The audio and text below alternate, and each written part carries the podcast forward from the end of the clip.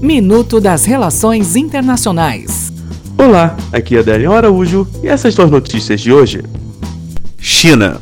Em um novo plano militar apresentado nesta quarta-feira, a China afirma que não vai renunciar ao uso da força em seu esforço para reunificar Taiwan ao continente e promete tomar todas as medidas militares necessárias para derrotar separatistas.